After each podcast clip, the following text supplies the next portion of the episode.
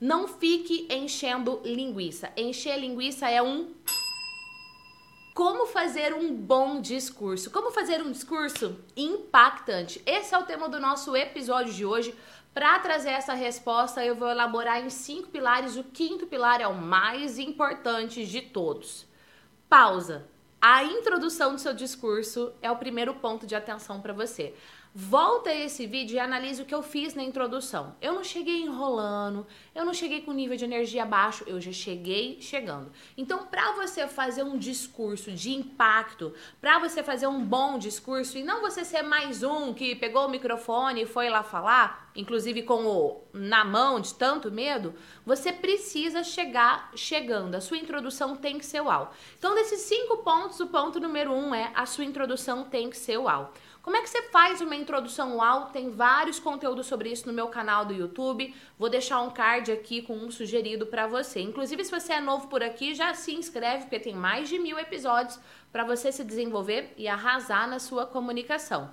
Ponto número dois, deixe um gosto de quero mais. Eu acabei de fazer isso também. Quando eu falo para você, ó, tem um outro card aqui, ó, tem um monte de vídeo no YouTube, ó, tem o meu curso, enfim, eu tô mostrando para você através do meu discurso nesse vídeo que eu tenho mais conteúdo, que eu tenho muito mais para gerar. No seu discurso, dentro do roteiro que você fizer, coloque pontos que mostre que você tem mais. Para que outra pessoa te chame para um outro discurso, para uma outra palestra e por aí os convites não vão parar nunca mais, inclusive convites e contratos. Ponto número 3 use de agrupamento no seu discurso. Eu vou citar aqui um discurso que eu amo, que é quando Steve Jobs fez o discurso de formatura de Stanford tem um vídeo que eu analiso o discurso aqui no canal do YouTube. Fuça aqui e encontre. Se você, inclusive, é meu aluno do treinamento efeitual, lá tem um vídeo mais profundo onde eu analiso o Jobs. Quer saber mais sobre os meus cursos? Vou deixar um link aqui também na descrição desse episódio.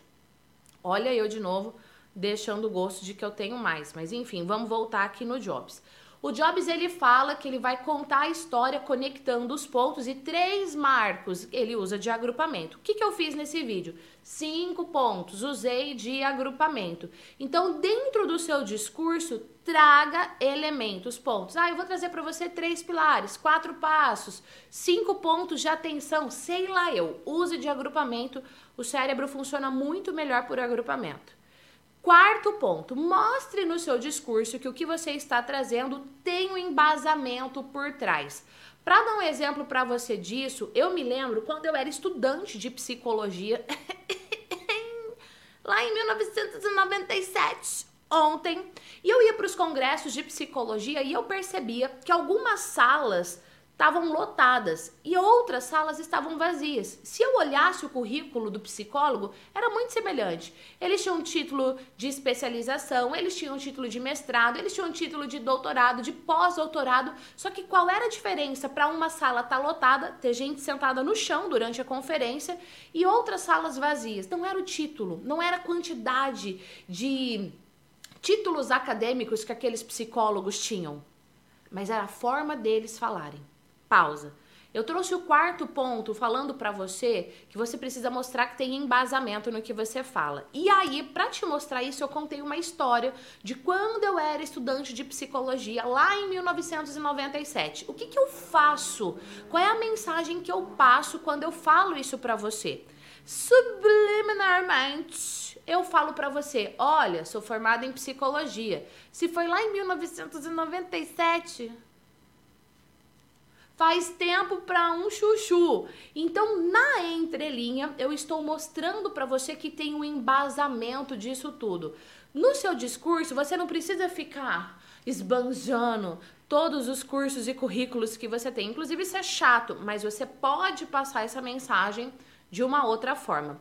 Quinto e último ponto. Se você pode passar sua mensagem em 5, 6 minutos, passe em 5, 6 minutos.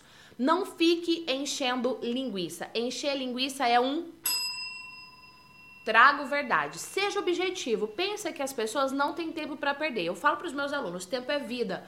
honre a vida dos seus alunos, honre a vida de quem está te assistindo durante o seu discurso. Então tenha em mente nesse quinto ponto que você precisa gerar valor no menor espaço de tempo possível, mas isso não quer dizer você sair exibestando falando rapidamente desse jeito porque parece que você quer se livrar logo da situação. Não. Você precisa entonar as palavras, você precisa ter uma comunicação persuasiva. Inclusive aqui no canal tem muito conteúdo para você aprimorar toda essa sua habilidade. Se você quiser algo mais mais profundo e organizado num passo a passo, te convido para vir conhecer o curso Oratório UAU. Vou deixar o link aqui na descrição desse episódio para você. E por último, eu vou dar uma dica bônus aqui. Seis. Se você for fazer o seu discurso lendo um teleprompter, e quando eu fui gravar esse vídeo para você, eu fui pesquisar na internet outras pessoas que já falaram sobre esse tema, e eu encontrei algumas pessoas lendo teleprompter. Quando você for ler um teleprompter, que raio é isso, Gi? É aquele aparelhinho que vai subindo as letrinhas e você vai lendo, pelo amor de Deus, leia de uma forma natural. Tem um jeito que a gente lê, tem um jeito que a gente fala. Ô Gi, esse vídeo seu aqui, você tá usando teleprompter ou não? O que, que você pensa? Não, eu não estou usando o teleprompter, mas se eu tivesse, eu estaria falando de uma forma muito semelhante. Então, para você fazer um discurso usando o teleprompter e ele ficar espontâneo, natural e de impacto, escreva da forma que você fala e não da forma que você escreve. Leia bastante o texto para que fique o mais natural possível. Afinal de contas, para você gerar impacto, o impacto começa em você, sendo espontâneo e natural. Beijos e até o próximo episódio. Tchau!